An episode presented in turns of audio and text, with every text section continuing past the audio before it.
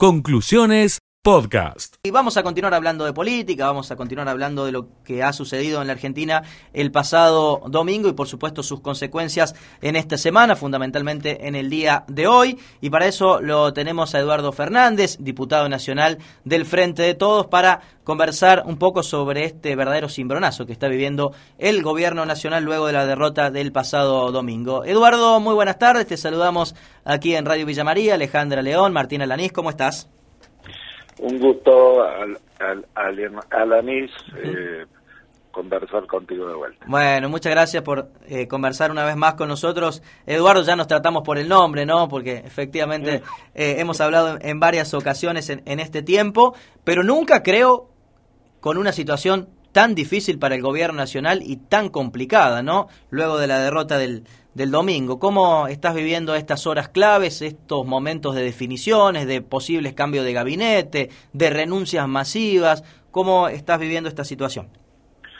Primero decir que el gobierno nacional, su totalidad, Alberto, Cristina, acompañados de Axel, Massa y Máximo en la noche del domingo, eh, aceptaron un resultado eh, negativo para las aspiraciones del gobierno nacional que eh, motivó una reacción humilde eh, y, y, yo digo con madurez política, si uno la compara con la que tuvo Macri la noche que perdió las pasos y culpó al pueblo argentino.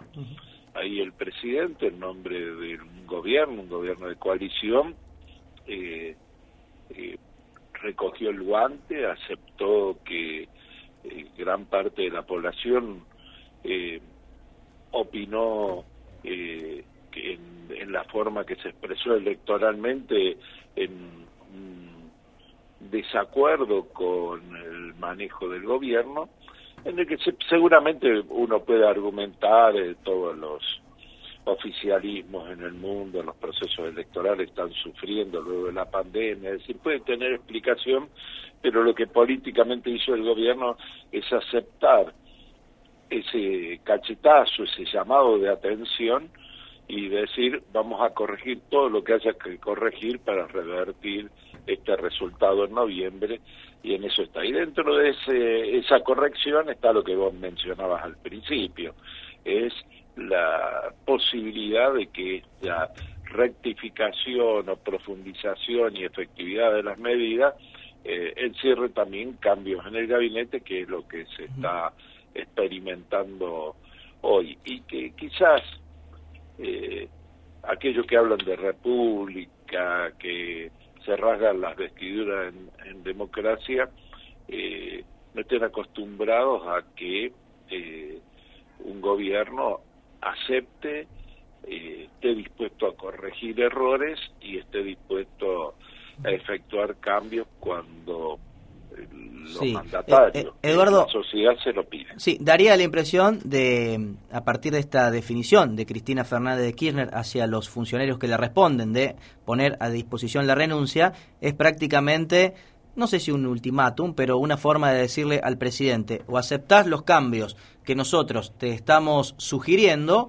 o nosotros nos vamos. Es un poco esta la sensación que da, ¿no? En función de que todos los funcionarios que responden a la vicepresidenta han puesto a disposición la renuncia, no así aquellos que responden a Alberto Fernández. Me parece que esta, esta fractura es un poco eso. O, o aceptás nuestra sugerencia, los cambios que te estamos eh, proponiendo, o nos vamos del gobierno.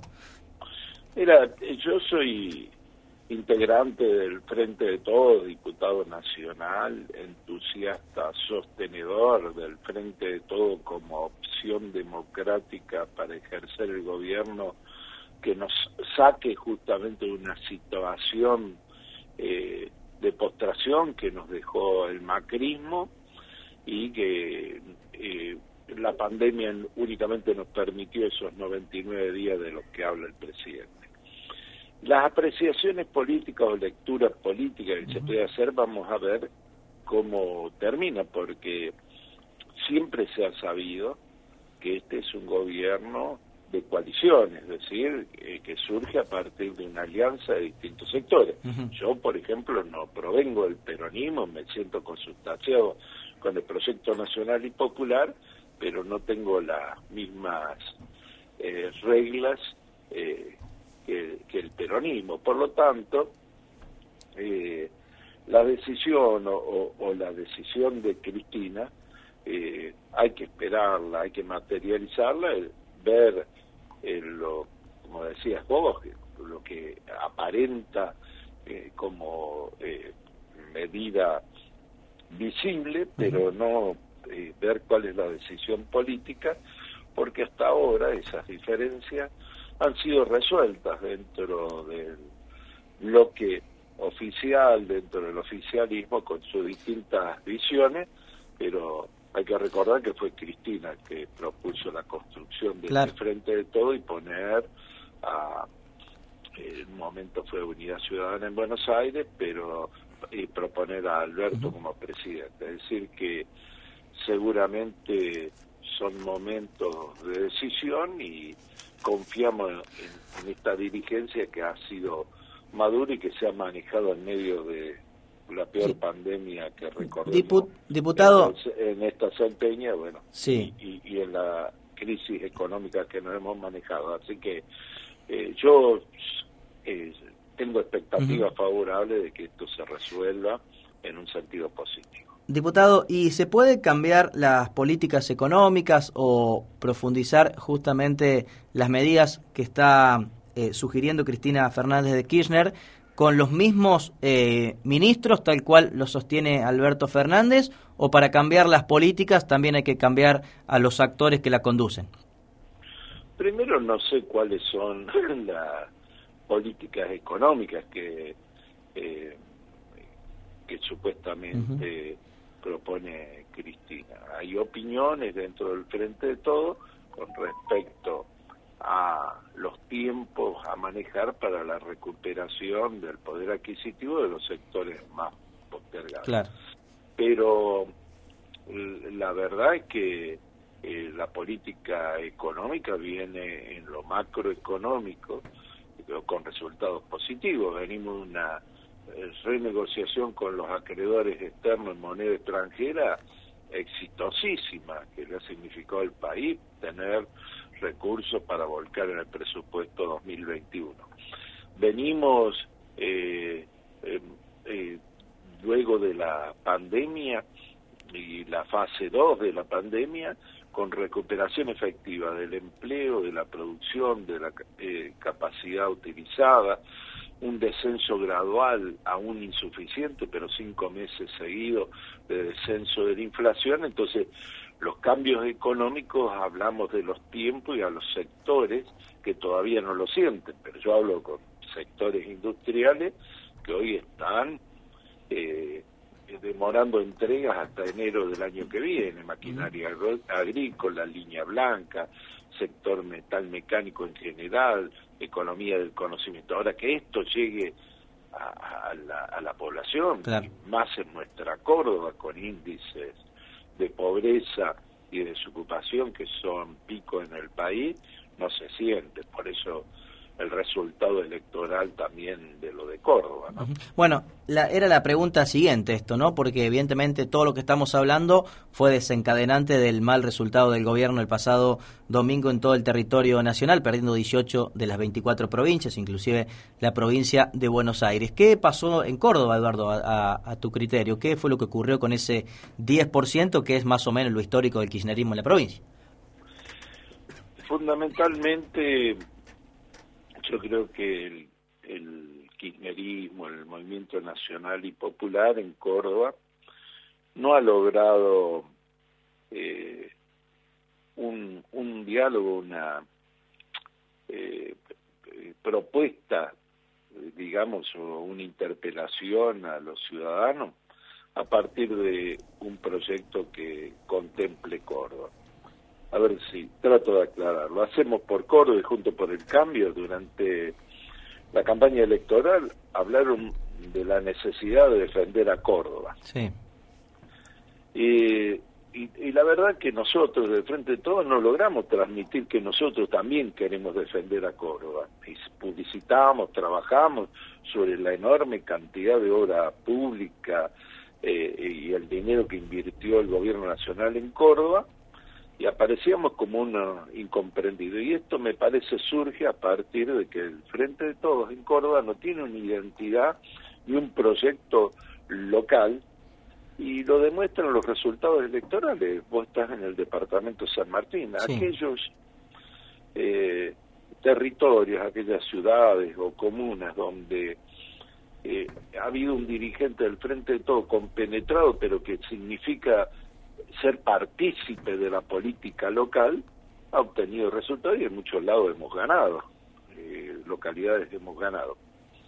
Ahora, si nosotros eh, le hablamos a la población como si fuéramos dueños de una franquicia, de un movimiento de carácter nacional o del gobierno, y solamente nos limitamos a ser voceros de ese eh, gobierno o a hacer alguna gestión, y no a proponer políticas a partir de tener un proyecto local, eh, la ciudadanía lo viene percibiendo en los largos años, desde el 2003 hasta ahora, que no hemos sabido construir opción propia, es decir, no tenemos eh, con ese contenido legisladores propios. ¿Y, qué significa esto? Que la defensa de Córdoba nosotros la queremos hacer contra esos dos modelos que representan junto por el cambio y hacemos por Córdoba, y que han llevado a que Córdoba esté así, con respecto a la pobreza, la desocupación, el, el, macrismo destruyó nuestra industria. Y que si el gobierno provincial no lo dice, nosotros tenemos que decirlo. Durante el macrismo, 10.000 puestos industriales se perdieron en Córdoba. Entonces, nosotros expresamos otro proyecto, pero tiene que tener anclaje local tiene que tener... O sea que no hay eh, construcción política. Que hablar de la reprimarización de la economía, de la depredación del medio ambiente, de las crisis hídricas. Es decir, tenemos eh, cuestiones que nuestro gobierno, que nuestro proyecto nacional tienen claras expresiones políticas y que hay que territorializarlas en Colombia. Entonces, si hablamos solamente en las elecciones y como delegados de eh, o dueños de una franquicia eh, no solo no logramos la población sino que no logramos entusiasmar tampoco a la militancia y que eh, los territorios los militantes no se sientan partícipe de este proyecto. Bueno, por último, Eduardo, por ende, por lo que venís eh, manifestando, ¿no crees que la situación en la provincia se vaya a revertir en el mes de noviembre y veremos lo que pasa a nivel nacional? Si este cimbronazo en, en el gobierno generará algunos cambios y se encara la campaña de otra manera, digo, no solo en Córdoba, sino en todo el territorio nacional. No, yo estoy seguro de que vamos a cambiar la situación, además porque vamos a militar, porque estamos convencidos, el que habla está convencido de esto. Tenemos en cuenta que en el caso de Córdoba hubo casi un millón de cordobeses que no se expresaron, o que votaron en blanco, o que no fueron a votar, y que luego de pasada la elección de los candidatos, si nosotros inteligentemente podemos eh, poner en debate cuáles son los dos proyectos y cómo afectan y cómo desde Córdoba necesitamos defenderlo también, seguramente una parte de algunos votos que fueron a otras opciones, un poco por castigo, otro por decepción, otro por hartazgo, eh, podemos recolectarlo y podemos entusiasmar a la militancia si la hacemos participar activamente en este proceso.